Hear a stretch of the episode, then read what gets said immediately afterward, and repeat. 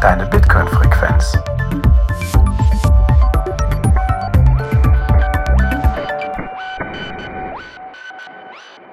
Herzlich willkommen zu einer neuen Folge Notesignal, eurer Bitcoin-Frequenz. Heute mit den Notes Chris. Hallo Martin. Und mir, dem Martin, genau.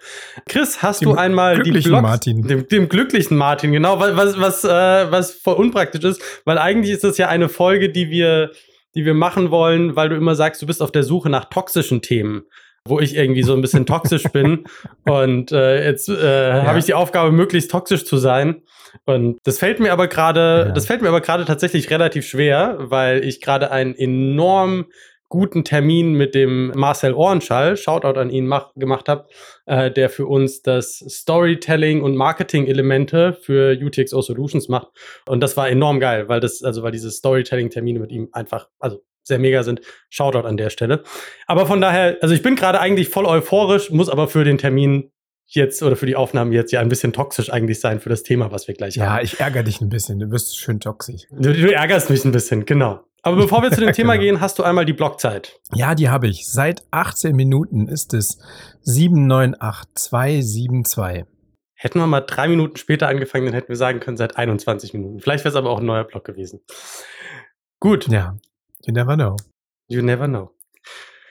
Das Thema, über das wir heute sprechen, ist eins, wo ich, was ich so ein bisschen vorgeschlagen habe, etwas, das mich seit längerem umtreibt. Das ist, man könnte sagen, ein Business-Thema, aber es ist auch gleichzeitig ein Bitcoiner-Kulturthema. Und ich versuche das mal so zusammenzufassen, wie ich es, wie ich es empfinde. Ich mache jetzt seit anderthalb Jahren etwa Business im Bitcoin-Bereich und arbeite mit relativ vielen Bitcoinern zusammen. Und was ich festgestellt habe, ist, dass die Bereitschaft der Bitcoiner, sich von ihren Sets zu trennen, sehr niedrig ist, was jetzt wenig überraschend ist. Und, und weil wir natürlich eine sehr starke Hoddle-Mentalität haben. Und irgendwann, und natürlich ist es so ein bisschen schwierig, und wir haben, sind im Bitcoin-Effekt immer mal wieder der Frage nachgegangen, sind Bitcoiner eigentlich bessere Kunden? was ich inzwischen mit Nein beantworten würde.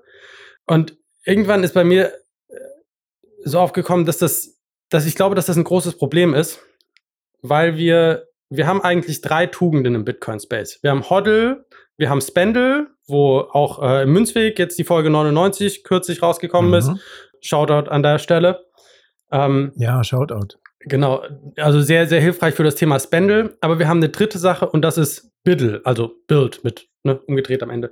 Wir müssen, diesen, wir müssen diesen Space aufbauen und wir müssen aus meiner Sicht Unternehmen aufbauen, wenn wir die Bitcoin-Kultur in eine Bitcoin-Economy, in eine Post-Hyper-Bitcoinization, wie auch immer, Welt retten wollen oder übertragen wollen, dann brauchen wir Companies, die die Werte, die wir als Bitcoiner so vor uns hertragen, irgendwie verkörpern. Und dann, damit, damit wir nicht irgendwie an dieses, an diese, an, weil das Szenario, was ich sehe, ist, wenn wir als Bitcoiner einfach nur uns hinsetzen und sagen, wir hoddeln und wir hoddeln und wir hoddeln und wir warten, bis der Bitcoin mehr wert wird, dann haben wir zwei große Risiken. Und das eine ist, dass einfach große Unternehmen, die vielleicht von der Philosophie genau das sind, was wir nicht wollen, sowas wie eine BlackRock, hingehen und sich einfach in den Bitcoin-Space einkaufen, indem sie einfach die, die riesigen Mengen an Fiat, die sie haben, nutzen, um sich Expertise, Bitcoin und alles mögliche andere einfach zu kaufen und diesen Space zu übernehmen. Aber vor allen Dingen haben wir dann die ganzen Fiat-Unternehmen, die Lösungsanbieter sind für Dinge, was auch immer, und die halt dann einfach anfangen, Bitcoin in ihr Business zu integrieren. Aber wir haben vielleicht nicht die Werte von Bitcoin, die in, dieses, in diese Lösungen reingehen und haben dann einfach Fiat-Unternehmen mit Bitcoin-Technologie. Und dann ist das so ein bisschen alles, was von den Werten übrig geblieben ist.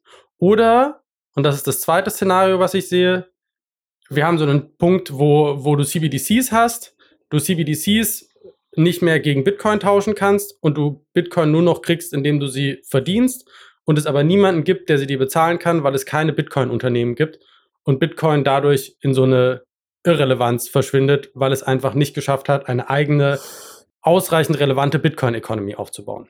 Und das sind so zwei Gedanken, die bei mir im Kopf rumbleiben, die für, die viel, für viel Frust bei mir gesorgt haben, weil ich das Gefühl habe, diese Hoddle-Mentalität kostet uns die Bittler-Mentalität, die kostet uns den Pioniergeist und wenn wir am Ende alle nur Angestellte in Fiat-Jobs mit einem großen Bitcoin-Stack sind, dann ist von Bitcoin nicht viel geblieben. Hm. Interessant. Ich bin ja jetzt so ein bisschen wie die Jungfrau zum Kinde hier in dieses Gespräch gekommen, ne? um dich ein bisschen anzustacheln. Hm. Ich würde es gerne noch ein bisschen analysieren. Also, du sagst, wir haben zu viel Hoddle-Mentalität und bauen nichts. Aber es werden doch Sachen gebaut. Also, es ist auch die Frage, was muss denn jetzt gebaut werden? Was mhm. muss jetzt gebaut werden in dieser Phase von Bitcoin? Mhm. Und in welcher Phase sind wir? Mhm. Also es stimmt nicht, dass wir nichts bauen. Das ist, glaube ich, wäre falsch zu sagen. Es gibt ganz viele verschiedene Arten, wie Leute was bauen. Es gibt Unternehmen, es gibt aber vor allen Dingen ganz viel, wo, was die Leute so im Kleinen, also im Kleinen bauen, wie Podcasts, Bastelprojekte, Do-it-yourself-Sachen und so weiter. Viel, was aus der Open Source Community natürlich kommt. Und das will ich, das will ich gar nicht irgendwie kleinreden, weil das sind, das sind relevante Contributions. Was ich, was ich so ein bisschen auf der anderen Seite sehe, ist aber halt, es ist halt klein. Und es ist deshalb klein, weil die, die harte Realität am Ende ist, dass Geld Dinge skalieren lassen kann. Also wenn du wenn du dir Confinity anschaust, die haben lange vorher angefangen und waren eine Börse, dann kam Relay dazu, haben einige Sachen im Business sehr gut gemacht haben Kapital aufgenommen und sind in vielerlei Hinsicht an Confinity vorbeigezogen. Und ich sehe nicht, warum andere Companies mit noch mehr Kapital, weil das, was im Bitcoin-Space an Kapital geraced wird, ist lächerlich klein, mit noch mehr Kapital sich nicht einfach noch mehr Expertise einkaufen können und auch daran wieder vorbeiziehen. Warum nicht Fiat-Companies in dem Moment, wo sie sagen, das ist eine Nische, die momentan so ein paar Bastler im Bitcoin-Space besetzen, warum die nicht einfach sagen sollen, na gut, dann bauen wir jetzt eine Lösung, die halt nicht mehr Garagenlevel ist und bieten die halt an. Und ich glaube, wir brauchen Bitcoiner, die anfangen, neben den ganzen Hobby und Bastel und ehrenamtlich und ich opfere mich für Bitcoin Sachen, Dinge zu bauen, die Kapital erwirtschaften, um diese Dinge skalieren lassen zu können, damit es am Ende Bit, also ne, die, die Frage ist vielleicht auch, muss das überhaupt so sein? Aber wenn wir, wenn wir all diese, das, das ist so mein Gedanke, wenn wir wollen, dass diese ganzen Werte, die wir an Bitcoin so schätzen und die wir auf den Stammtischen immer und immer wieder wiederholen und von uns geben und sagen, ne, gesundes Geld, gesunde Welt, wenn wir wollen, dass die, dass die sich durchsetzen, dann setzen die sich durch, wenn sie von, von den CEOs relevanter Companies vertreten werden. Und das erfordert, dass Leute, die heute am, am Stammtisch sitzen, am nächsten Tag hingehen und sagen, ich mache ein Business auf und ich fange an zu lernen, wie ich Business mache, weil viele Leute haben einfach Ahnung von Bitcoin, im Bitcoin Space, aber nur ganz wenige haben Ahnung von Business und wie man das aufbaut und lernen, wie, also ne, wenn, wenn, wenn du, wenn du viele Stunden Podcast in Bitcoin Podcast investierst, du kannst auch ein paar, Pod, paar Stunden in, äh, in Business Podcast investieren und sagen, okay, und jetzt baue ich was damit. Und jetzt baue ich was damit, was tatsächlich Wert, also was, was Wert erzeugt, den du äh, von Kunden in der Fiat-Welt nehmen kannst und erzeugst damit tatsächlich eine, eine Sogwirkung, äh, die, die das Kapital aus Fiat in Bitcoin, aus der Fiat-Economy in die Bitcoin-Economy rübersaugt. Und dafür brauchst du aber viele Leute, die was bauen, die was Kleines bauen, die, damit wir vielleicht auch eine, also ne, wenn du dir das anschaust, früher hattest du Tante, Tante, wie heißen sie, Tante Emma Laden, nicht Tante Erna. Tante Emma Läden ganz viel und überall hattest du so die, die Leute, die ihr eigenes kleines Ding hatten. Und jetzt hast du halt die großen Supermarktketten. Und das Gleiche wollen wir, und ich glaube, wir wollen dezentralisiertes Business auf der anderen Seite auch haben. Viele, viele Unternehmen, die zusammen eine, eine große Bitcoin-Economy irgendwie machen. Und das, das sehe ich halt nicht, wenn alle nur hoddeln. Mhm, okay. Ich würde ganz gerne nochmal das Big Picture angucken. Ich verstehe deinen Punkt, aber lass uns das nochmal ein bisschen aufräumen. Also wo sind wir denn gerade beim Bitcoin? Oder bei Bitcoin? Also wenn man jetzt, für mich ist immer noch so, dass der Artikel von Vijay Boyer Party oder das Buch mittlerweile, der Leitfaden, dem ich jetzt seit Jahren folge, und demnach ist Bitcoin neues Geld, was sich auflädt und entsteht. Und es befindet sich in der Monetisierungsphase. Und wenn neues Geld mhm. entsteht, ich habe jetzt hier den Artikel nochmal aufgemacht, dann so wie das jetzt im bullischen Argument für Bitcoin steht und auch, glaube ich, in der österreichischen Schule vertreten wird, ist ein neues monetäres Gut zunächst ein Collectible, ein Sammlerobjekt, Sammelobjekt. Dann wird mhm. es zum Store of Value, Wertspeicher. danach erst zum Medium of Exchange, zum Tauschmittel und letztlich zur Unit of Account, also zur Recheneinheit. Und wenn man dieses große, diesen großen Prozess zur Hand nimmt und sagt, okay, das ist jetzt der Leitfaden, wo, mit dem wir uns mit Bitcoin entlang hangeln, entlanghangeln, dann sind wir doch eigentlich noch in, dem, in der Store of Value Phase. Also Bitcoin lädt sich weiter auf. Und es gibt dann so Irrtümer wie, dass jemand eine Pizza für 10.000 Bitcoin kauft. Das war sicherlich ein wichtiges Event in Bitcoin. Äh, Manu und Markus haben das ja auch in der aktuellen Münzweg-Folge nochmal herausgehoben, dass das der Moment war, wo Bitcoin eigentlich einen Wert bekommen hat. Also einen physischen Gegenwert aus der, ja, aus der bestehenden Welt, aus der physischen Welt, wo es halt gegen ein Gut getauscht wurde. Aber wenn man auf das Big Picture guckt, war das eigentlich, waren die Opportunitätskosten für diese Pizza halt ziemlich hoch. 10.000 Bitcoin für die Pizza, ja, gegen, gut, der symbolische Wert steht eben gegenüber. Aber eigentlich ist doch das Picture, dass man Bitcoin eigentlich jetzt so lange hodelt in der Store of Value Phase, solange die Opportunitätskosten, es gegen etwas anderes zu tauschen, höher sind, als es zu behalten. Ich glaube, mhm. das ist so ein bisschen ich der glaube, Strom, gegen ja. den du schwimmst. Also das ist die, das Big Picture. Ich verstehe deinen Punkt, aber du schwimmst dagegen an. Es ist halt so ein, ja, wie gegen den Strom schwimmen. Jein. Ich glaube, ich glaube, die Sichtweise von Boyer Party ist an der Stelle unzureichend, weil sie nur das Geld als isoliertes Element betrachtet und nicht innerhalb seines Umfeldes und das macht es unzureichend. Ähm, aber da kann man gleich nochmal drauf eingehen. Ich glaube, die Opportunitätskosten sind, wenn wir mit Bitcoin nichts machen, und das hat zum Beispiel äh, Jack Dorsey hat das in dem Interview mit Jack Mellers, so bei Minute 45 mhm. rum oder so, hat er das schön äh, betont das, eines der größten Risiken für Bitcoin ist Irrelevanz. Für uns als Bitcoiner ganz schwer zu sehen, weil wir uns da drum drehen und so weiter. Aber äh, mhm. für Leute in unserem Bekannten- und Umfeldkreis ist Bitcoin schlicht irrelevant. In vielerlei Hinsicht und in den meisten Punkten ihres Lebens ist Bitcoin schlicht irrelevant.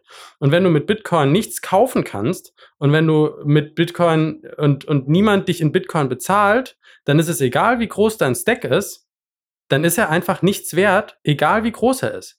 Weil es am Ende darauf ankommt, dass Leute es, das, also, wir, wir sagen immer, du musst dich für Bitcoin selber entscheiden.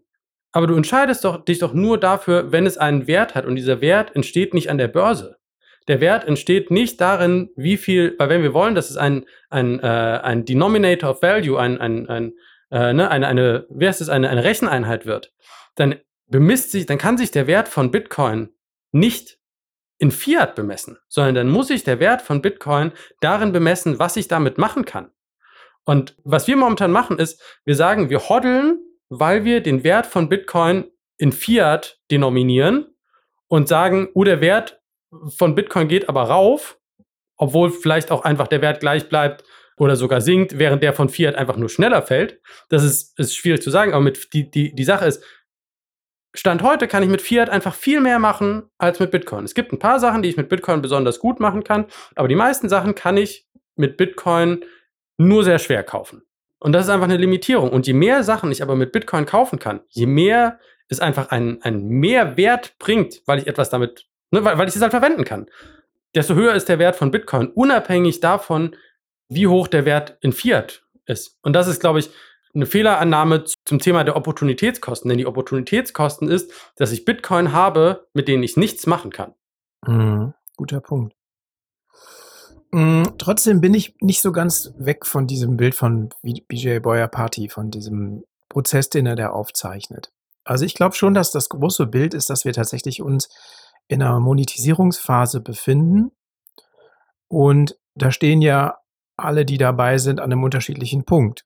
Also für mich ist das vielleicht ein anderer Punkt als für jemanden, der seit 2012 dabei ist und für der vielleicht mittlerweile so viel Kaufkraft hat, dass er locker von seinem Stack was abzwacken kann und was damit kaufen kann. Da sind die Opportunitätskosten nicht mehr so. Was definiert denn diese Monetisierungsphase? Also diese Monetisierungsphase bedeutet doch genau, es lädt sich mit Wert auf. Und es lädt mhm. sich doch nur dann mit Wert auf, wenn es dir also wenn es dir etwas bringt, dein Stack, der bei dir zu Hause rumliegt. Und ich verstehe, dass man ne, zum, für Altersabsicherung und dass man sich dadurch irgendwie besser fühlt und dass man Teil einer Community ist, weil man Bitcoiner ist und so weiter. Und das alles, alles schön und gut. Aber wenn ich damit nichts machen kann, wenn ich trotzdem nach wie vor gefangen bin in meinem Fiat-Job, den ich vielleicht nicht mag, weil ich keine Möglichkeit gefunden habe, das, was ich liebe, für Bitcoin zu verkaufen, weil auch niemand bereit ist, mich in Bitcoin zu bezahlen, weil alle nur hoddeln und niemand spendet, überspitzt formuliert, mhm. dann ist es wertlos. Also dann ist es für den Moment wertlos. Dann ist vielleicht die Idee und die Community ist von Wert, aber die, die, die, und, und das, das Gefühl von Sicherheit. Aber es ist nicht das gleiche, aber dann lädt es sich nicht mit Wert auf. Dann ersetzt es nicht mhm. das Fiat-Geld in den Blutbahn der Ökonomie. Mhm. Ja, also ich verstehe, worauf du hinaus willst, aber die Frage ist halt, du kannst ja keine Businesses erzwingen, für die es keinen Bedarf gibt. Also die Frage ist, Tesla hat ja eine Zeit lang irgendwie die Autos gegen Bitcoin verkauft. Ich weiß nicht, wie viel letztlich mhm. dafür Bitcoin über die, über die Ladentheke gegangen sind. Ich vermute, es waren nicht viele. Also wahrscheinlich irgendwelche Early Adopter haben dann halt vielleicht ihren Tesla da gekauft. Aber letztlich ähm, gibt es ja keinen Bedarf für irgendwen, irgendwelche Normies, einen Tesla in Bitcoin zu kaufen. Also die Frage ist, welchen Bedarf gibt es, den ich mit Bitcoin decken kann?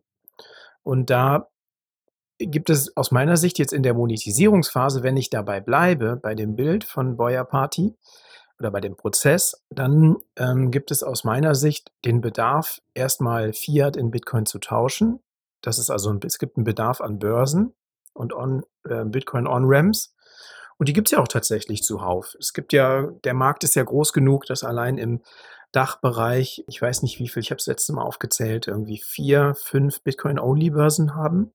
Pocket, mhm. Äh, Relay, 21 Bitcoin, Coinfinity ist mittlerweile Bitcoin-Only.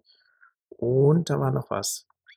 Ich komme jetzt nicht drauf. Aber auf jeden Fall ist, der, ist da so viel Bedarf, Bedarf da und so viel Markt da, dass es da allein jetzt schon vier, fünf Marktbegleiter geben kann. Einfach weil ein Markt mhm. da ist, ein Bedarf. Wohingegen, wenn ich sage, ich verkaufe jetzt Baumaterialien in Bitcoin, vermutlich gar kein Bedarf da ist. Also du kannst ja jetzt nicht mit einer moralischen Notwendigkeit die Leute davon überzeugen, Dinge in Bitcoin zu kaufen, wo es eigentlich gar keinen Markt für gibt. Also ich verstehe mhm. deinen Punkt. Ja, aber, was, was man, also, pass auf, sagen wir zum Beispiel, du würdest als Dienstleistung anbieten, mit deiner sehr angenehmen Bibliothekarsstimme das Hörbuch von jemandem zu vertonen. Ja, keine Ahnung, jemand, mhm. also du hast, du hast einen, einen Bitcoin-Autor und der möchte gerne das vertont bekommen. Und der möchte das gerne von dir vertont bekommen. Deine Stimme, die hast nur du. Exklusives Gut. So. Und dann sagst du, alles klar, ich mach das, aber nur gegen Bitcoin. Du lässt dich halt, mhm. das, das kann man überlegen, ne? Welche Services bietest du exklusiv gegen Bitcoin an? Oder vielleicht auch nur discounted mhm. gegen Bitcoin, ja? So dass die, dass die Value Proposition eine andere ist. In dem Moment erzeugst du ja einen Bedarf, in Bitcoin zu zahlen. Weil wenn ich dein Hörbuch und das Hörbuch von dir vertont haben möchte, dann muss ich es in Bitcoin bezahlen. Und dein Service setzt einen Anreiz zum Spendeln.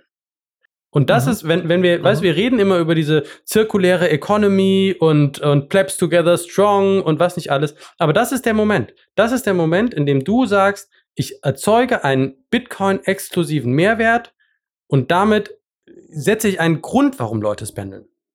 Und dann fangen es Leute an, mhm. auch zu tun. Solange es den nicht gibt, solange du alles, was du in Bitcoin kaufen kannst, im Zweifel die 1% Conversion Fee günstiger in Fiat kaufen kannst, ist der Anreiz sehr gering. Aber zum Beispiel mhm. einen, äh, keine Ahnung, äh, dann ist der Anreiz einfach sehr gering. Wenn du das aber machst oder wenn du kleine Services exklusiv machst, wenn Leute gute Produkte, und das sagen wir auch immer, ne, wir sagen, wir wollen hochqualitative Produkte, ne, Bitcoin-Produkte steht für hochwertigere Produkte, wollen wir kaufen, dann ist das das. Und dann müssen aber halt auf der anderen Seite, und das ist das Spendeln, und ich glaube, das ist die Phase, in der wir momentan mit Bitcoin sind. Die Phase ist, wo es auf, es ist Zeit aufzuhören, diese Hoddle-Mentalität zu predigen und es ist Zeit anzufangen, eine Spendel- und Biddle-Mentalität zu predigen und, und das Leuten beizubringen, zu sagen, baut was, baut was eigenes, seid diese selbstsouveränen Leute, die wir, von denen wir das hier immer erzählen, ne? diese, diese Unabhängigkeit, diese Freiheiten, die wir immer sagen, das ist das, was uns wichtig ist, dann handelt danach. Und das heißt aber auch zum Beispiel, dass du hingehst und sagst, Du, keine Ahnung, ein schönes Beispiel ich, ist, du kannst dein Granola, dein Müsli von Salt and Daisy holen und dann ist es halt handgemacht und hochqualitativ Oder du kannst dir halt den massenproduzierten Fiat Kellogg's Dreck morgens reinziehen und das in deinen Körper pumpen und dann bist du halt aber das. Und das ist dann, das ist dann die Entscheidung, wofür spendelst du das? Und das ist, solange du diese Hoddle-Mentalität hast, was, was aus meiner Perspektive in vielen Punkten, und ich bin da, ich, ich steigere mich da so ein bisschen rein, aber das ist ja auch das, das ist ja auch das Ziel der, der Folge, dass, ich, dass wir mal eine toxische Folge haben, in der ich emotional ja. und wütend und Brandreden-Style irgendwie was mache.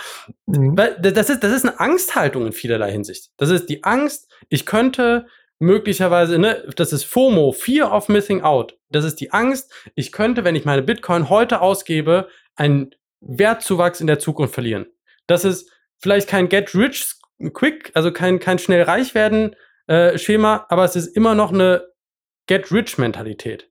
Es ist immer noch der Versuch, für sich selber Geld rauszuholen, einen Status zu erlangen, bei dem man denkt, dass man es nie konnte. Leute, die sagen, ich, ich halt, kann, kann mir nicht vorstellen, wie ich Millionär werde, also hoddle ich Bitcoin, damit ich sie irgendwann entweder verkaufe oder einen entsprechenden Lifestyle habe.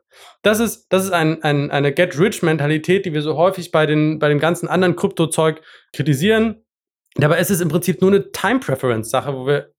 Weißt, und, und das, das, das finde ich, also ich, ich, finde, ich finde, wir müssen eine von zwei Sachen machen. Entweder wir gehen hin und sagen, wir glauben diese ganzen Sachen, die wir auf den Stammtischen erzählen, dann müssen wir aber auch Unternehmen bauen, die das verkörpern. Oder wir hören auf, diesen Bullshit, mit dem wir uns selber zu belü dann belügen, weil wir nicht danach handeln, praxiologischer Ansatz, überall zu erzählen. Entweder wir handeln danach oder wir hören auf, es selbst ist überall zu erzählen. Weil dann ist, also wenn wir nicht danach handeln, dann ist es offensichtlich eine Lüge von Freiheit und Selbstbestimmung und, und so weiter. Mhm. Aber wieso geht denn nicht beides? Also ich, ich bin jetzt, ich bin insofern bei dir, dass ich jetzt nicht gegen dich bin und sage, Martin, das ist totaler Quatsch. Es muss gehoddelt werden. Also am, am Ende muss es ja jeder selber entscheiden. Also da bin ich auch sehr Austrian School. Da muss jeder hat, äh, sieht den Wert in, der, in dem Ding, den er dem, ihm gibt. Und es muss jeder am Ende selber entscheiden und du kannst es ja keinem aufzwingen. Also wenn jemand seine Bitcoin ausgibt, so, soll das machen. Wenn er sie tradet, ja, why not? Wenn äh, sie bis ins, in die Unendlichkeit hoddelt und sagt, ich vererbe das meinen Kindern, ist das auch okay. Also ich kann aber verstehen, dass du sagst, es entsteht keine Ökonomie darum, wenn wir es nicht ausgeben. Aber mhm. auf der anderen Seite befindet sich es noch in der Monetisierungsphase. Vielleicht noch zu dem Punkt, was du meintest mit dem Hörbuch und so. Ne? Das ist natürlich auch ein sehr eingeschränkter Nischenmarkt. Also wenn ich jetzt tatsächlich so dafür geeignet bin, Bitcoin-Hörbücher zu machen und ich sage, ich nehme das aber nur in Bitcoin, dann klappt das nur, solange es nicht zehn Konkurrenten gibt, die sagen, okay, ich mache das aber in, in Fiat. Also dann habe ich nicht nur die Konkurrenz auf dem, äh, auf dem Fachmarkt, sondern ich habe auch noch eine Konkurrenz auf dem Bezahlmarkt. Mhm. Und ich glaube halt, dass man einen Markt nicht erzwingen kann, auch nicht moralisch erzwingen kann. Wenn die mhm. Leute Kellogg's Müsli essen wollen, dann sollen sie es halt machen. Also klar, man kann sie darauf hinweisen und sagen so, hey, das ist irgendwie ein scheiß Produkt. Kauf das lieber irgendwie local, handmade, verstehe ich. Aber du kannst es ja nicht erzwingen. Also du versuchst ja, ich mhm. habe das Gefühl, du versuchst gerade einen Markt zu erzwingen. Also ich glaube, du, du, willst ein Bewusstsein dafür wecken, dass wir äh, uns Märkte erschaffen sollen. Und das passiert ja auch auf eine gewisse Art und Weise. Also ich zum Beispiel verkaufe meine Sachen bei eBay Kleinanzeigen immer mit einem Discount gegen Bitcoin. Aber mhm. davon wird keine, keine Ökonomie entstehen. Ich meine, es ist ein Beitrag. Also ich glaube, es ist ein Schritt in die richtige mhm. Richtung. Ne? Und es ist, es ist, es ist fair zu sagen, also auch das, ne? Ein, ein, Unternehmen zu gründen und erfolgreich zu machen, erfordert ein ganz spezielles Skillset, was einfach auch nicht jeder hat und was auch vollkommen okay ist. Das muss auch nicht jeder machen. Es kann nicht jeder, es kann nicht jeder Geschäftsführer sein, weil sonst funktionieren Unternehmen nicht. Also unterschiedliche Risikoprofile, unterschiedliche Persönlichkeitstypen, bla bla. Äh, das ist auch alles, das ist auch alles gut. Ich will auch keinen, ich will auch keinen Markt erzwingen, in dem Sinne, dass ich sage, ihr müsst aber jetzt auf jeden Fall für Bitcoin einkaufen, sondern ich glaube, als das ist vielleicht so ein bisschen das, das, das was ich, was ich merke. Wir haben in so einer, in so einer Podcaster-Funktion haben wir zum Beispiel haben wir eine, eine Verantwortung gegenüber dem Dialog in Bitcoin. Also natürlich einer von vielen, aber, aber ne, das ist ja, das ist ja genau das. Du hast irgendwie eine Folge und dann reden Leute darüber und dann entsteht darum ein Dialog. Und ich glaube, wir brauchen einen Dialog darum, ob die Hodler-Mentalität noch zeitgemäß ist, im Sinne von, das ist für die aktuelle Phase das Richtige. Weil es war sicherlich die richtige Phase für einen ganz langen Zeitraum bis jetzt, aber in, in meiner Wahrnehmung hat, ähm, hat El Salvador akzeptiert Bitcoin, hat die nächste Phase eingeleitet. Und das ist die Phase der institutionellen Adoption. Dass Institu Institutionen, und da zähle ich jetzt mal Staaten dazu und Unternehmen dazu, anfangen, das Thema für sich im größeren Maße zu erschließen und werden das immer weiter erschließen. Und wenn wir, wenn wir halt wollen, dass, dass diese Bitcoin-Ideale in diesem, in diesem Bereich weiterleben, dann müssen wir halt auch Unternehmen entsprechend aufbauen, die das halt, die einen, die einen solchen Service anbieten. Und ich glaube, man kann, also das ist ja, das ist ja genau die Kunst davon, ein, ein erfolgreiches Unternehmen zu machen, zu sagen, wie kann ich ein Produkt oder einen Service kreieren, der es entsprechend wert ist, der, den die Leute haben wollen. Das ist ja, das ist ja die, eine der zentralen Fragen des Unternehmertums mm, ist. Mm. Was, was will der Markt? Also du, du, du, natürlich kannst du keinen Markt erschaffen, aber du kannst einen Markt erkennen und du kannst etwas bauen, was diesen Markt bedient. Und dann kannst du sagen, wenn ihr das kauft, wenn ihr das haben wollt, dann bezahlt mich in Bitcoin, weil das ist meine Währung. Genauso wie du ja auch sagen könntest, bezahlt mich in Dollar. Und wenn du irgendwas auf dem amerikanischen Markt kaufen willst, dann kannst du das in der Regel nicht mit Euro bezahlen. Das ist vollkommen normal und das werden Leute dann machen und sagen dir, alles klar, das ist ein wertvoller Service, ich will das haben, also kaufe ich das in Bitcoin. Schwupp, Bitcoin Economy created. Und ich, also mein, mein Appell an der mhm. Stelle ist einfach nur zu sagen, lass uns, lass uns anfangen darüber zu diskutieren, ob wir das tatsächlich, ob, ob das, ob wir nicht mehr in diese Spendler- und Bittler-Schiene statt des statt der statt der Hoddle-Schiene reingehen und und und das den Leuten immer zuerst mitgeben so lass deine Bitcoin zu Hause liegen, mach bloß nichts damit, gib die auf keinen Fall aus, sondern anfangen zu sagen, hey, und ne, wie, wie, wie, das, wie das der Space ja auch schon macht, ne? Du hast immer mehr Leute, die sagen, hier, bezahl doch mal hier was mit Lightning oder mhm. mach doch mal hier was oder Podcast Summit, wo du gesagt hast, hey, lass uns einen Podcast starten oder so. Und ich glaube, die, die andere Phase ist einfach zu sagen, baut Unternehmen, nehmt das, was ihr habt, und, und das ist halt das Thema. Investiert auch etwas von eurem Stack, weil da wirst du nicht drum rumkommen. Wenn du ein Bitcoin, wenn du ein, ein Unternehmen, egal ob Bitcoin oder nicht, aufbaust, dann ist das ein Invest. Das ist ein Invest in dich, das ist ein Invest in deine Zukunft, das ist ein Invest in das Unternehmen. Und dafür brauchst du zumindest ein gewisses Maß an Kapital und sei es nur, um deine Rechnungen zu begleichen, die du normalerweise hast, während du das Unternehmen in Anführungszeichen for free aufbaust. Und da musst du, da musst du Kapital reinvestieren. Und alles Coole, was wir in diesem Space finden oder ein guter Teil von den Sachen, die cool sind, sind, weil irgendwelche Leute gesagt haben, das ist es mir wert. Nur deswegen haben wir bestimmte Services, weil irgendjemand gesagt hat, das ist es mir wert, ich investiere das, ich baue da entweder ein Unternehmen drauf, drumherum oder ich investiere diese Zeit, die ja auch Opportunitätskosten hat, in dieses Open Source Projekt oder in diesen Post Podcast oder in dieses whatever, investiere ich mhm. das da rein. Und das ist, das ist der Appell. Baut mhm. Sachen für Bitcoin, wenn euch das ernst ist, dass Bitcoin die Zukunft ist. Mhm. Trotzdem finde ich, darf man nicht aus den Augen, Augen verlieren, was Bitcoin, in welcher Phase Bitcoin ist und was Bitcoin gerade benötigt. Also ich denke, dass ganz, ganz viel Business entsteht um diese Hodl-Mentalität oder um das Narrativ, dass Bitcoin sich weiter auflädt mit monetärer Energie.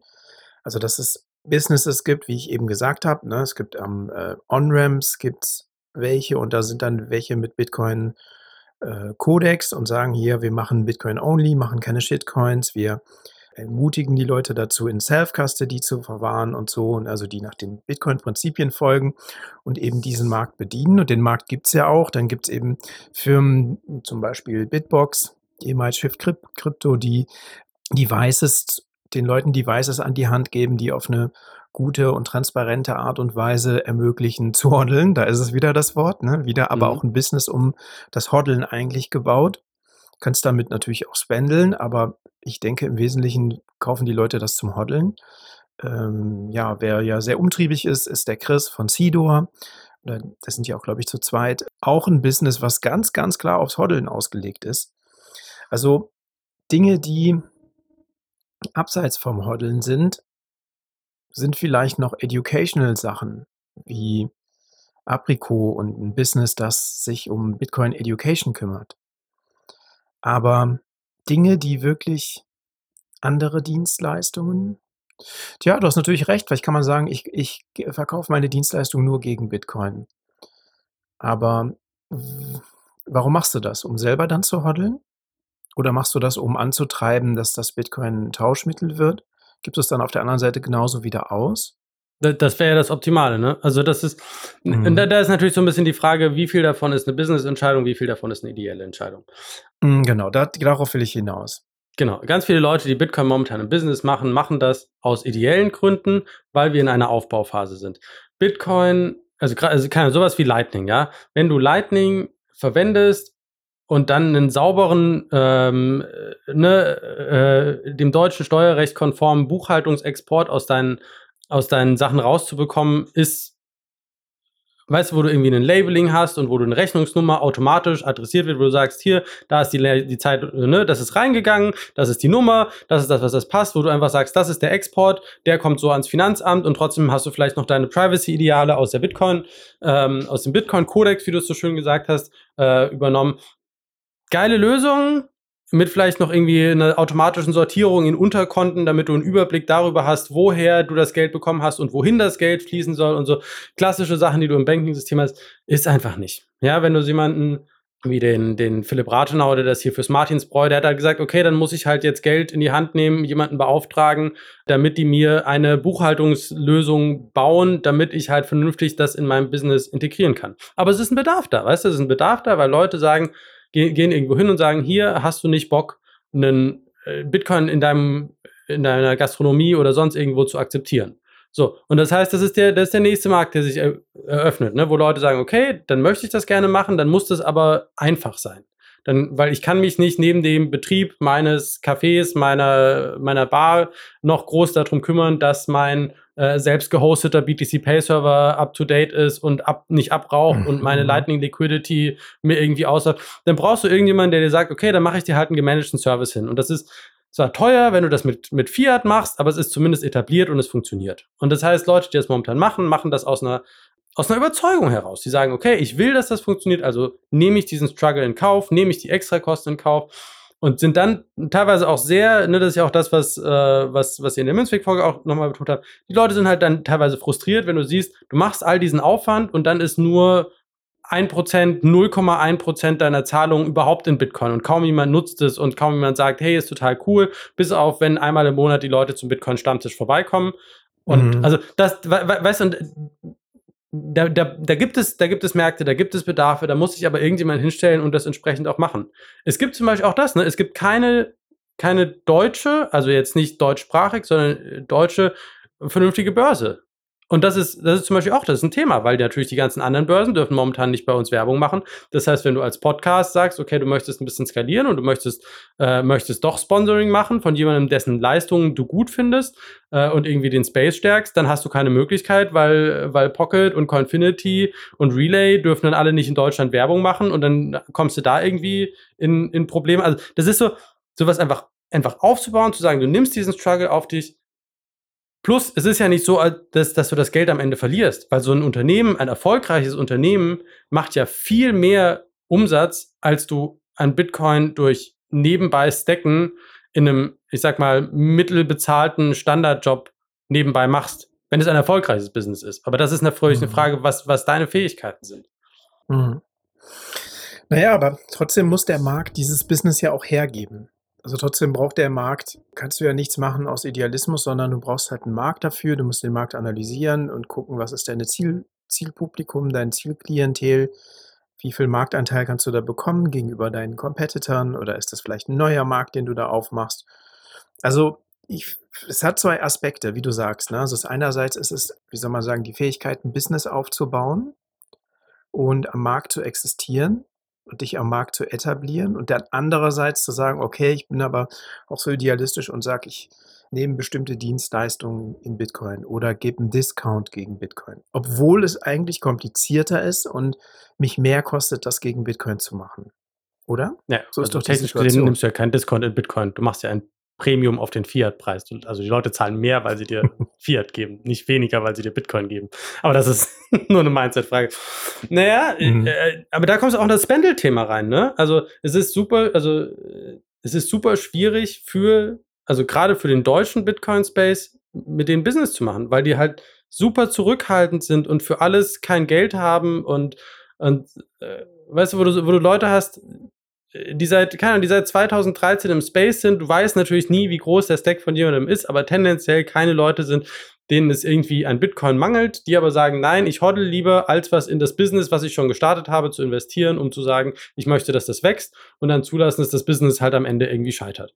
Habe ich jetzt auch schon einige gesehen, wo ich denke so, muss das, also, weißt du, dann, dann, dann investier doch was in, in deine Vision. Und wenn du das natürlich nicht machst, dann gibt es auch keine Leute, die im Bitcoin-Space oder weniger Leute, die im Bitcoin-Space wiederum Business machen. Das heißt, du hast weniger Leute, die sagen, ich kaufe bei, bei Chris für mein, für mein Hörbuch, für die Vertonung meines Hörbuchs, weil Chris ist Bitcoiner.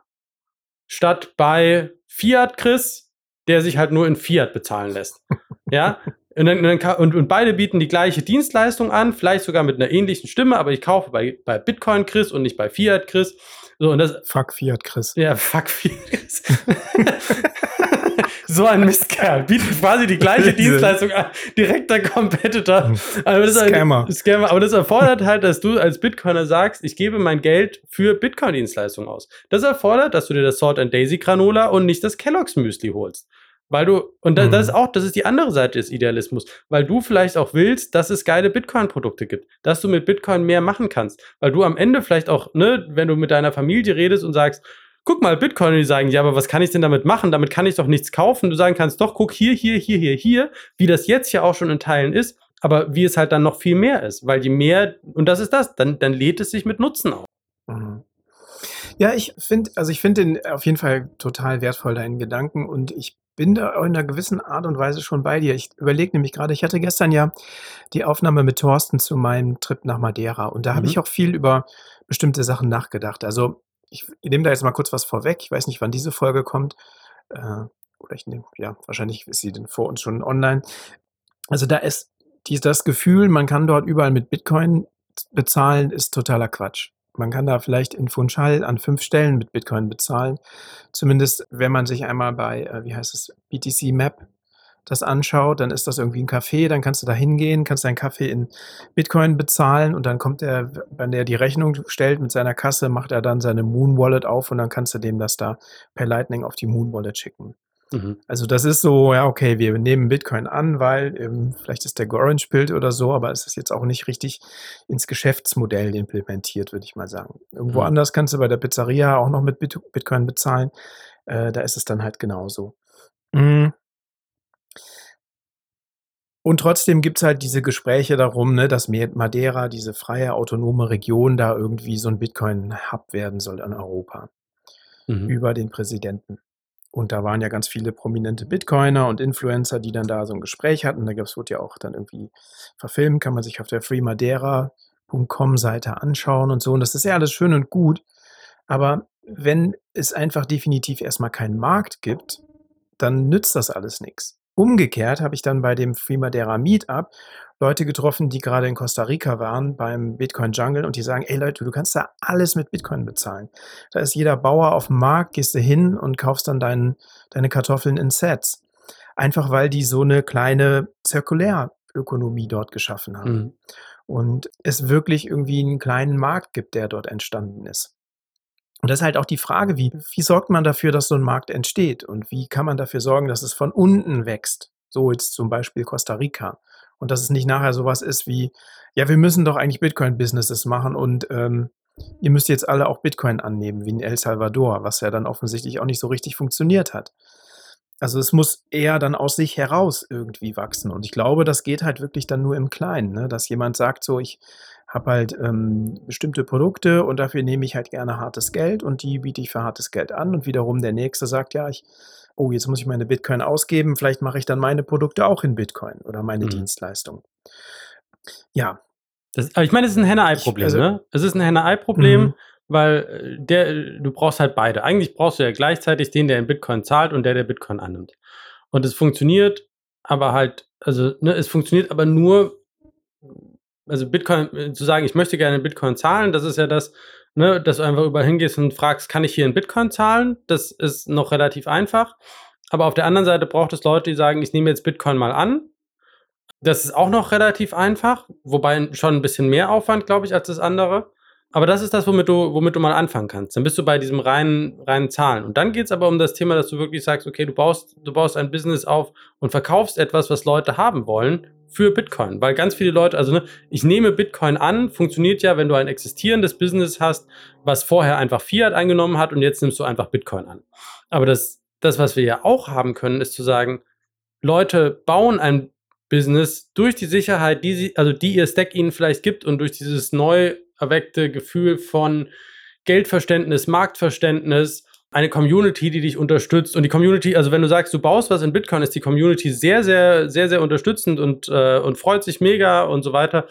Und aber dann halt auch einfach, du musst trotzdem ins Risiko gehen, weil du am Ende trotzdem in der Situation bist. Se also selbst wenn du es nur neben, neben deinem normalen Job aufbaust, was ja noch eine, eine, eine Low-Risk-Sache ist, also wo du, wo du wenig Risiko hast, ist es ja trotzdem ein zusätzlicher Aufwand, weil du dann neben deinem, keine Ahnung, acht Stunden Tag halt nochmal vier Stunden in dein neu aufgebautes Business steckst, die du nicht mit Netflix verbringen kannst überspitzt formuliert. Und das ist aber, aber du musst halt, also, du, du, du kannst nicht warten. Ich glaube, das ist das Zentrale bei einem Henne-Ei-Problem. Niemand kann darauf warten, die, wenn, wenn die Henne auf das Ei wartet oder andersrum, dann funktioniert das nicht, sondern jeder muss starten, unabhängig davon, wie der, wie der Markt momentan ist. Und es gibt, also du kannst ja trotzdem deine Dienstleistungen anfangs auch noch gegen, gegen Fiat verkaufen oder nur einen leichten Discount machen oder trotzdem irgendwie was aufbauen. Aber es geht einfach darum, dass es diese, diese Bitcoin-Unternehmen gibt. Es gibt so viele Leute, die wollen einen Job zum Beispiel in Bitcoin, die wollen irgendwo, irgendwo angestellt sein. Es gibt einen riesigen Demand für Bitcoin-Jobs aber es gibt einen super geringen Supply. Warum? Weil es zu wenig Bitcoin-Unternehmen gibt, die erfolgreich genug sind, um jemanden einzustellen.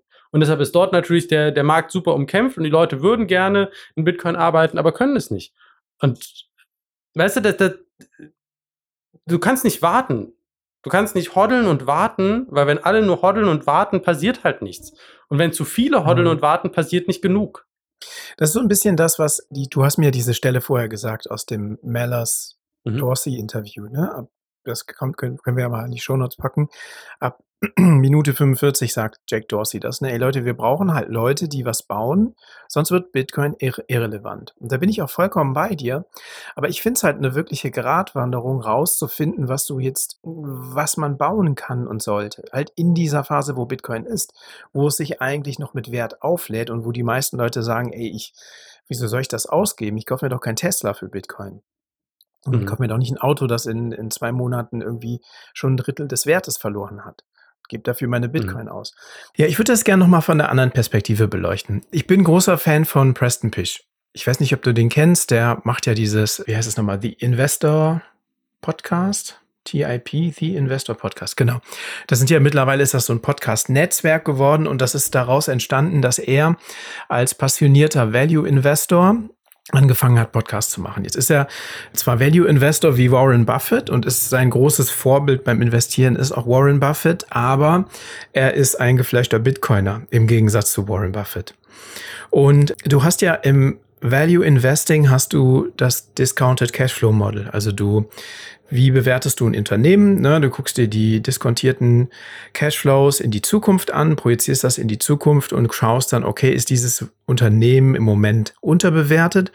Und dein Bewertungskriterium sind einerseits dann die Profite, die das Unternehmen macht, in Relation zum Risk-Free Return, also zum ja, wie soll man sagen, Cost of Capital, also dein ähm, das Geld, was du bekommen würdest, wenn du das Geld einfach anlegen würdest.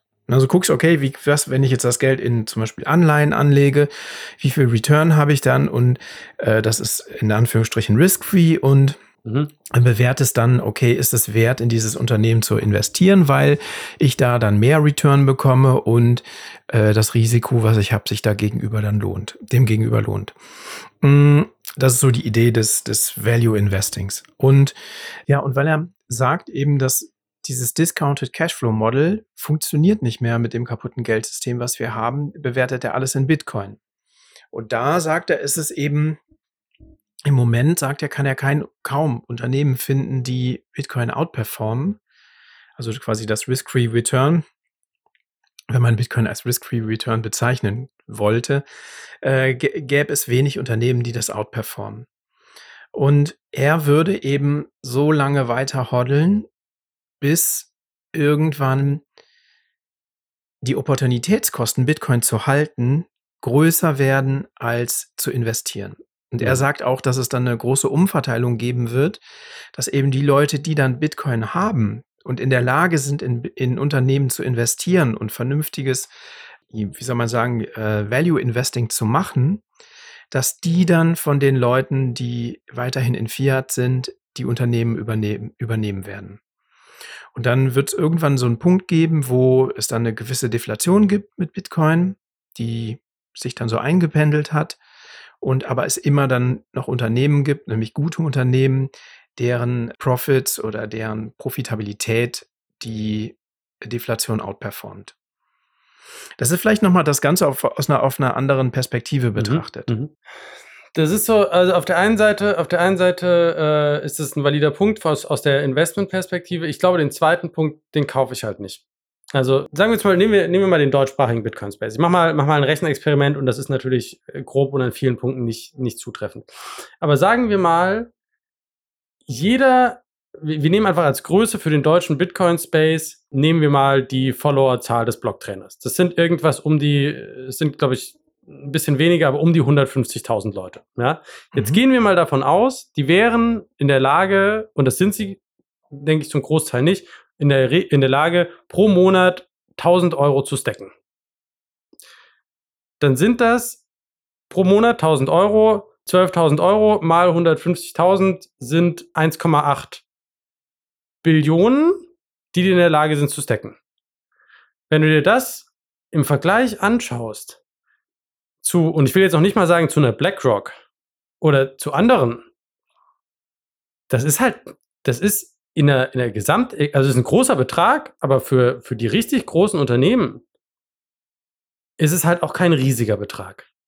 Und es ist im Vergleich zur Gesamteconomy halt, also weißt du, es ist so, ich, ich, ich habe nicht das Gefühl, dass die, also, und ich will das gar nicht, ich will das gar nicht kleinreden, weil auch zum Beispiel ein Punkt, was meine Frau gesagt hat, ist zum Beispiel, eines der schönen Sachen an Bitcoin ist, dass du einfach nicht viel machen musst, dass du einfach sagst, okay, du bist dabei, du stackst und du tust was für deine Zukunft und das ist gut und das will ich auch gar nicht, das will ich auch gar nicht runterreden, weil das ist, glaube ich, ein wichtiger Punkt und ich, Hoddeln ist nach wie vor, glaube ich, auch ein wichtiger Punkt und es ist nachvollziehbar und es gibt dir die Möglichkeit, was für dein, dein, äh, ne, dein, dein Lebensalter zu tun oder für später und vorzusorgen und Hoddeln hat eine Menge, hat eine Menge Vorteile. Das ist, glaube ich, das will ich gar nicht in Abrede stellen.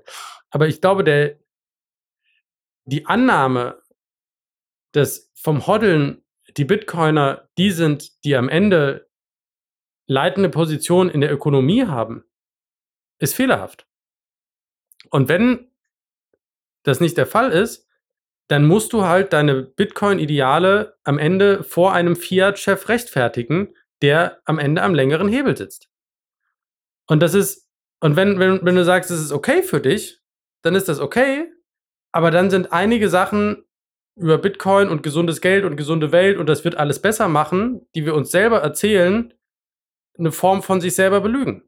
Und ich glaube, also man, man, man muss sich halt für eins entscheiden. Entweder du möchtest diese, diese Ideale in der Welt verwirklichen, dann musst du aber mehr machen als hoddeln, oder du bist einverstanden damit, dass das Bitcoin früh entdeckt zu haben dich reich macht, dann ist das okay, aber dann brauchst du den ganzen anderen Quatsch nicht erzählen, weil dann ist es genau das. Mhm. Mhm. Also wenn Bitcoin das ist, was wir Bitcoiner denken, dann ist es gesundes Geld. Aber gesundes Geld macht dich nicht gleichzeitig zu einem Businessmann oder genau. zu einer Businessperson. Das sind zwei Natürlich Dinge. Natürlich nicht. Natürlich nicht. Ne? Aber, aber das ist ja, also wie viele Stunden stecken wir in Podcasts rein, um das zu hören? Also, weißt du, ich, äh, klar habe ich eine ne gute, eine gute, ähm, einen guten Track Record äh, in meinem, in meinem Corporate-Job in der Fiat-Welt aufgebaut. Und ich habe vielleicht einige Sachen, die gut geeignet sind für Business.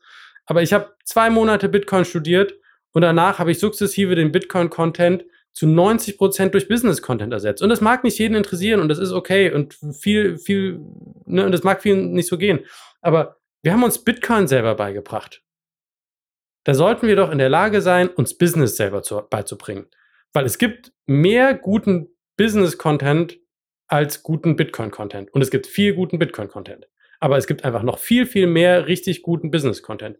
Und wenn man das lernen will, Dann findet man Gleichgesinnte. Wir haben jetzt ein Bitcoin-Business-Netzwerk gegründet. Mhm. Du findest Leute, die für dich Mentoren sind und dir, und dir helfen und dir mit Expertise, mit Rat und Tat zur Seite stehen. Du findest Leute, die dir an allen möglichen Stellen helfen.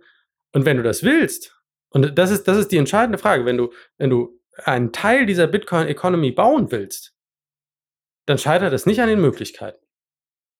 Es scheitert im Zweifel nur am Willen. Ja, bin ich bei dir.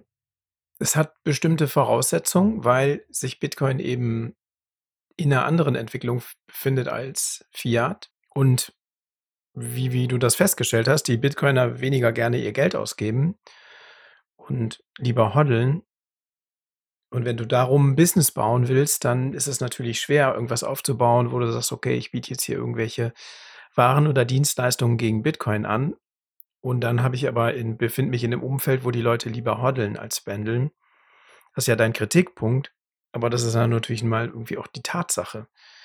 Wenn du jetzt sagst, ich bin die einzige Bitcoin-Bar oder das einzige Bitcoin-Hotel, sagen wir mal das Bitcoin-Hotel. Das hat mhm. sich ja im Space sehr hervorgehoben dadurch, dass du in Bitcoin bezahlen kannst, dass alles im Hotel-Business um ähm, Bitcoin irgendwie gestrickt ist und dass es dadurch so ein Netzwerkknotenpunkt geworden ist. Mhm. Mhm. Schlau gemacht, also gutes Geschäft erkannt im, im Space. Mhm. Und ich glaube, das ist das, was man tatsächlich braucht. Also es ist nicht, es geht nicht nur darum zu sagen, ja, wir müssen jetzt einfach unser alle und wir müssen jetzt Bitcoin ausgeben, sondern es geht darum, wie du sagst, ein bisschen Entrepreneurship und Business Wissen sich anzueignen, um zu gucken, wie kann ich denn darum, wo kann ich Lücken finden? Mhm. Genau. Wie kann ich mitgestalten? Also was, was sind auch deine Stärken? Aspekte. Also, also weil, weil auch das, ne, du, nimm, nimm, dir so einen, so einen Mark vom Hotel Princess. Worin ein Mark wirklich gut ist, passend zum Namen, ist Marketing. Der ist richtig gut da drin, Aufmerksamkeit für dieses Hotel zu erzeugen. Überall auf, auf jedem Bild, was irgendwo in 100 Kilometer Reichweite um Ploching gemacht wurde, mindestens drauf zu sein und in die Kamera zu strahlen und zu sagen, yay, Hotel Princess und einziges äh, Hotel, ne, Bitcoin-Hotel im Universum und präsent zu sein. Und jeder hat einen eigenen Skill, den wir häufig gar nicht, gar nicht kennen oder wissen, was, was ist eigentlich unsere Stärke. Und diese Stärke zu finden und herauszufinden, was kann ich, was, was ist mein Beitrag, den ich leisten kann, der einen, der einen Wert hat. Ich finde, es ist auch, also am Ende, es ist ja nicht so, dass du deine, dein, deine Bitcoin ausgibst und nichts zurückkriegst oder was zurückkriegst, was an Wert verliert, sondern du investierst sie ja in dich selber. Und ich finde, ein Investment in dich selber, also wenn, wenn das Investment in dich selber ein schlechtes Investment ist, dann weiß ich nicht. Also ich finde, es ist eines der besten Investments, außer du willst der reichste Mann auf dem Friedhof sein. und, mhm. und das ist ja, also, und, und, und das, das, das, das bringt dir ja was, das bringt dem Space was. Und ich glaube, viele Leute kennen das. Und ich glaube, also es gibt einen, ich, ich weiß nicht mehr, von wem das ist. Es gibt so ein, äh, so ein Gedicht mit einer, mit einer Zeile, die ist irgendwie, die meisten Leute haben nicht Angst davor, schwach zu sein, sondern die meisten Leute haben Angst davor, dass sie unglaublich mächtig sind, dass sie in der Lage sind, Dinge zu verändern. Weil wenn du, wenn du plötzlich erkennst, dass du ein Unternehmen gründen könntest, dass du erfolgreich sein könntest, dann bedeutet das ja auch, dass du in der Verantwortung, also wenn, wenn du alles in deinem Leben verändern kannst oder das meiste, dann bedeutet das, dass du für das meiste, was dir in deinem Leben nicht gefällt, verantwortlich bist. Und das ist eine Form von Verantwortung übernehmen. Und das muss man machen und das ist schwierig und das ist Entwicklung und bla und blub. Aber ich glaube, das, das ist halt, also ich, ich fände es schön, wenn Teil dieser, dieser Bitcoiner-Kultur nicht wäre, nimm deine Reichtümer und versteck dich in der Zitadelle, sondern wenn das Mindset wäre, nimm das, was du hast und trag es in die Welt und mehre es und, und bau was da draus. Bau was, wo andere von profitieren können, in dem Wissen, dass es zurückkommt, dass es, dass es einfach, das, was, was aufzubauen, mehr wert ist, als sich in seiner Zitadelle zu verstecken. Mhm. Ja, kann ich verstehen, aber es hat, glaube ich, für jeden eine individuelle Geschichte und wir sind da ja auch nicht ganz homogen. Also Manche sind früher eingestiegen, manche später, manche durchlaufen manche Prozesse schneller oder langsamer. Von daher weiß ich nicht, ob man von allen das Gleiche so abverlangen kann. Was mhm. sicherlich interessant ist, ist sich zu überlegen, okay, also es gibt ja zum Beispiel bestimmte Businessmodelle, die sich zum Beispiel auf bestimmtes Altersklientel spezialisiert haben. Ne, Im Moment ist es, glaube ich, ziemlich attraktiv, Geschäfts-, ein Geschäftsmodell aufzumachen, was du mit der Boomer-Generation machen kannst. Mhm. Urlaube anbieten. Ich meine, es gibt nicht umsonst so viele SUVs und so, weil das ist, meine Eltern zum Beispiel fahren seit Jahren SUV, weil sie da besser einsteigen können Mhm. und einen besseren Überblick haben. Das ist sicherlich eine Altersgeschichte, weniger als irgendwas anderes. Also vielleicht gibt es auch irgendwann den Punkt, wo Bitcoiner auch attraktive Kunden werden. Wir sind einfach noch, noch sehr, sehr früh in Bitcoin. Das ist jetzt, jetzt 14, über 14 Jahre in und lass uns mal 10 Jahre weiter sein. Dann gibt es vielleicht viele Leute, dann ist Bit Bitcoin ein interessantes Klientel und du kannst Businessmodelle aufbauen, die insbesondere Bitcoiner anlocken. Das scheint ja schon beim Tourismus in El Salvador gut zu klappen. Ich habe heute Morgen noch mal dieses Free Madeira Video geguckt, da ist genau dieses Argument gefallen. Hey, wenn ihr hier Bitcoin adoptiert, dann zieht ihr Leute mit Wissen und Kapital an. Und sowas gibt es ja jetzt erst seit, ich Grunde, im Grunde seit El Salvador, Mhm. dass es wirklich strategisch genutzt wird. Und ich bin mir auch sicher, dass das auch weitergehen wird. Also, dass ne, die Bitcoiner, wenn du dich jetzt mal umschaust und zum Meetup gehst, dann hast du da schon ein gewisses Klientel sitzen in einem bestimmten Alter. Das hat einen bestimmten Range, aber das ist sicherlich mal eine Zielgruppe, die für bestimmte Dinge interessant werden kann. Weil sie dann vielleicht Kaufkraft hat und auch eine gewisse Homogenität hat, man sie bestimmt ansprechen kann. Ja. Hm. Also ich bin weit, ich bin bei dir in dem Sinne, dass ich glaube, Bitcoin vom reinen Hoddeln nicht nach vorne gebracht wird, sondern dass es, wie Jack Mallers und Jack Dorsey sagen, es braucht einfach Leute, die was bauen. Aber ich glaube nicht, dass es reicht, das einzufordern aus ideologischen Gründen, sondern es muss dafür einen Markt geben und es muss tatsächlich auch, wie soll man sagen, eine Business, mh, so viel Businessgespür da sein, dass du Dinge baust, die wirklich von Relevanz sind. Und ich glaube, dass tatsächlich im Moment Rele Business, also On-Ramps wichtig sind. Dass dieses Mhm. ganze Business, was ums Hoddeln entsteht, ein interessantes Business ist, weil es dafür einen Markt gibt. Und da wollte ich nochmal sagen, das habe ich zuletzt irgendwo gehört, entweder bei Münzweg oder in, ach, in irgendeinem Gespräch bei uns mit Notsignal, dass jetzt eine diese Stack, dieser Stack äh, Bei Münzweg. On-Ramps, Dass, Ja, du, dass, dass du du direkt, da- wenn du ausgegeben hast, direkt nachstecken kannst. Das ist doch super. Das ist doch zum Beispiel eine, wo du quasi den, dem Hodler beide Möglichkeiten gibst. Du hoddelst und du kannst aber sofort nachstecken, wenn du es ausgibst. Mhm. Das finde ich auch, das, das finde ich ist gut. Und genau solche, und und das ist aber halt, ne, das ist auch eine Lösung. Solche Lösungen anbieten, zu gucken, was ist, was ist ein Mehrwert, sowas zu erkennen, weil das ist ja auch, das ist ja, das ist ja Business. Du, du erkennst, Leute wollen eh nachstecken, also gibst du ihnen die Möglichkeit, in dem Moment, wo sie ausgeben, direkt nachzustecken.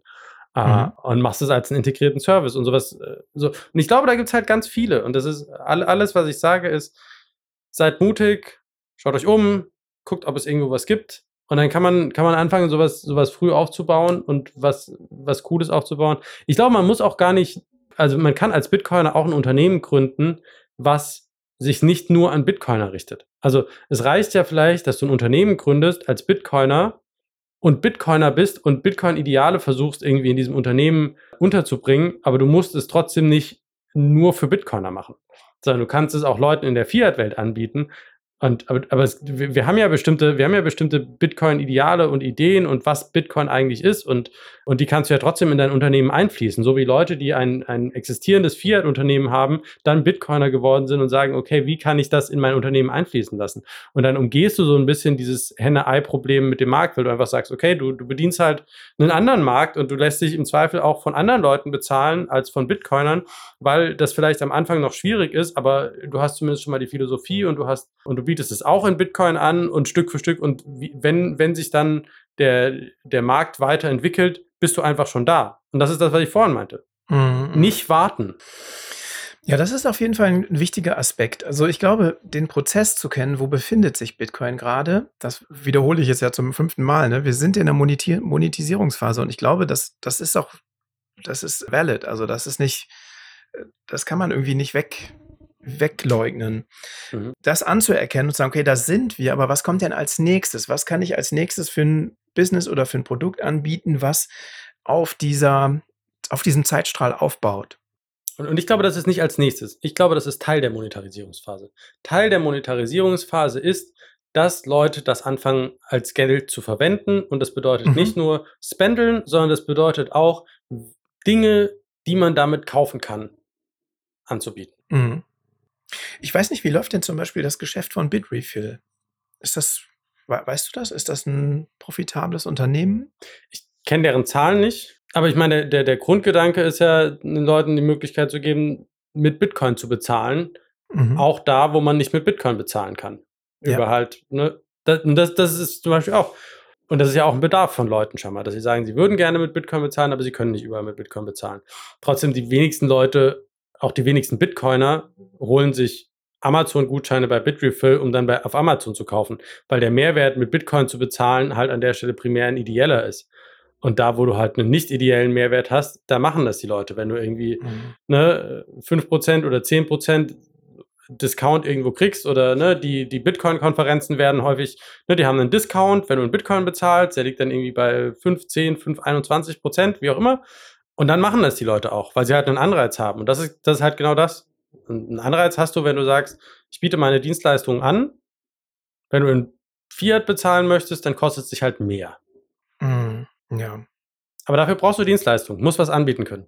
Ja, Bitrefill ist, glaube ich, für Leute interessant, die auf einem Bitcoin-Standard leben, die also von ihrem Stack leben und vielleicht auch in Mhm. Bitcoin verdienen und dann eben das so in Fiat wandeln oder in Waren, die Mhm. sie sonst mit Fiat nur kaufen können. Mhm.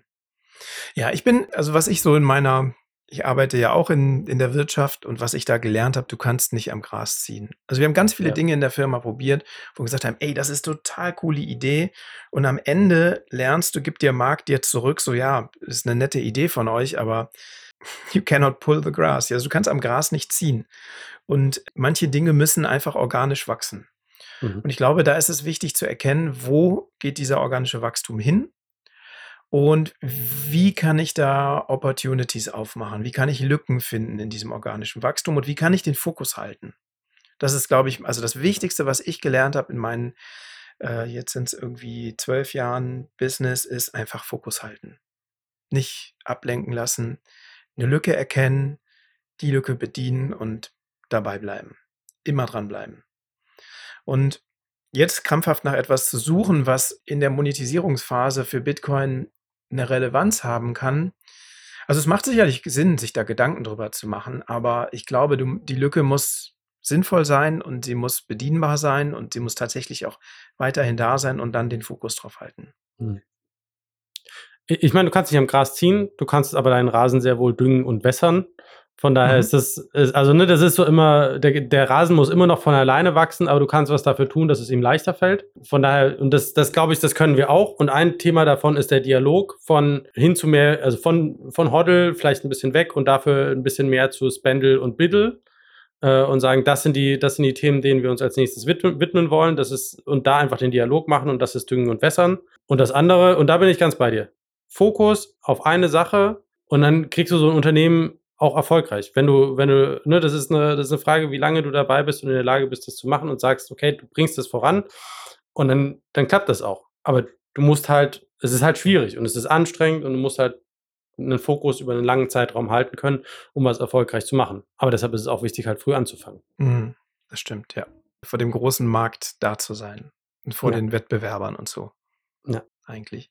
Ja, also ich, ich finde, also als ich das gehört habe, ne, mit dieser Möglichkeit, ähm, Bitcoin auszugeben und sofort zu restacken sozusagen, das fand ich richtig cool. Das ist eine, das ist was, was der Markt braucht, glaube ich, im Moment.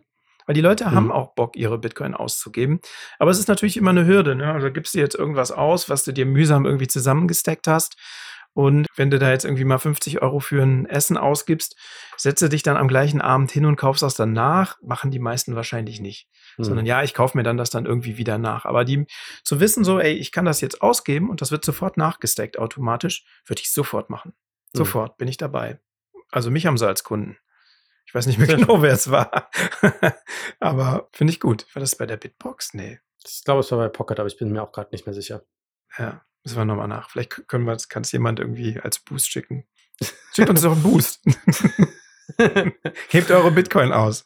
Spendle für Podcast. Spendle. Und Ja. Value for Value. Gut, ich habe super viel geredet. was, was, sind die, was sind die letzten Abschlussworte, die gehören dir? Ja, ich glaube, ich habe gerade schon eine, eine Summary gemacht in meinem letzten Wortbeitrag.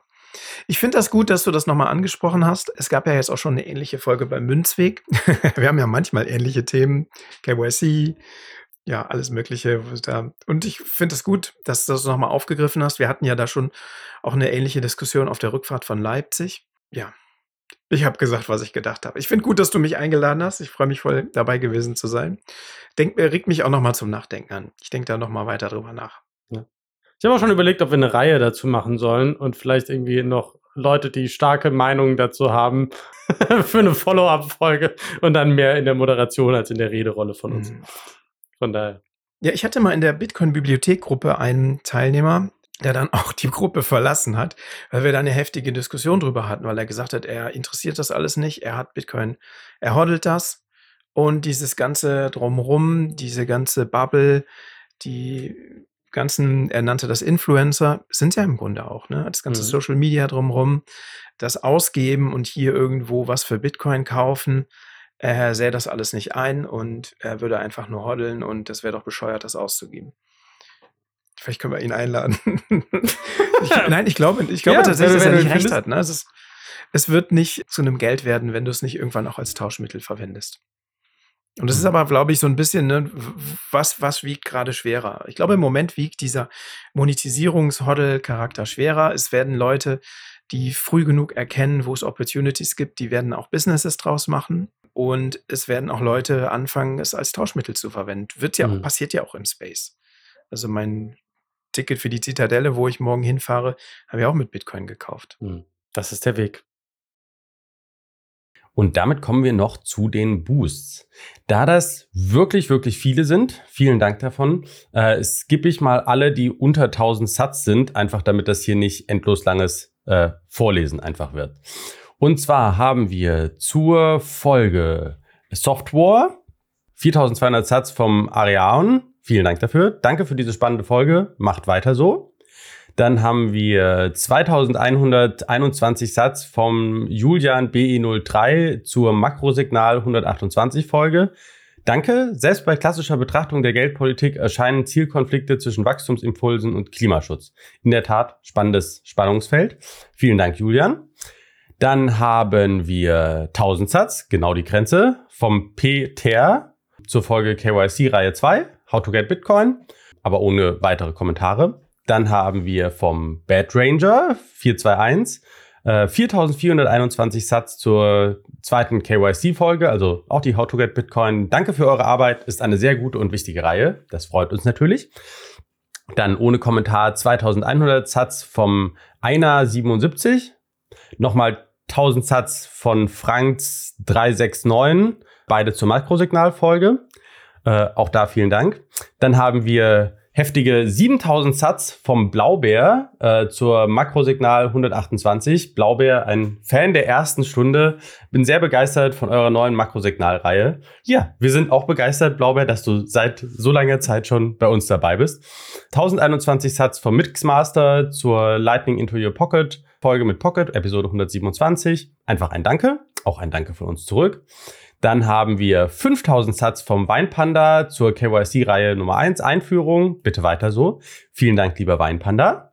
Von einem User mit einem kryptischen äh, Username zur Folge Madeiras Atlantis äh, 2100 Satz. Und äh, von einem und von Bitcoiner, Bitcoin Näher mit zwei E, auch nochmal 2100 Satz, zu, beides zur Folge Madeiras Atlantis.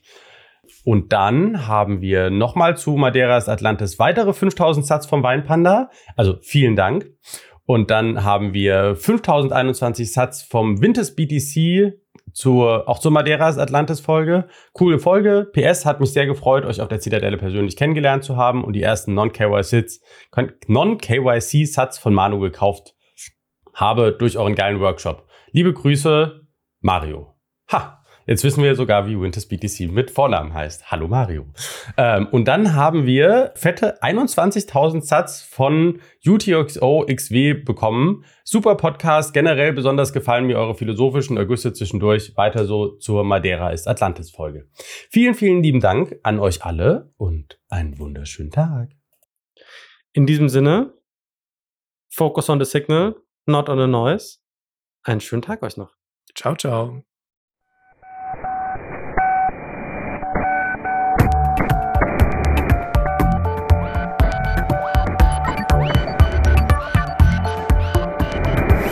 Notsignal. Focus on the signal, not on the noise.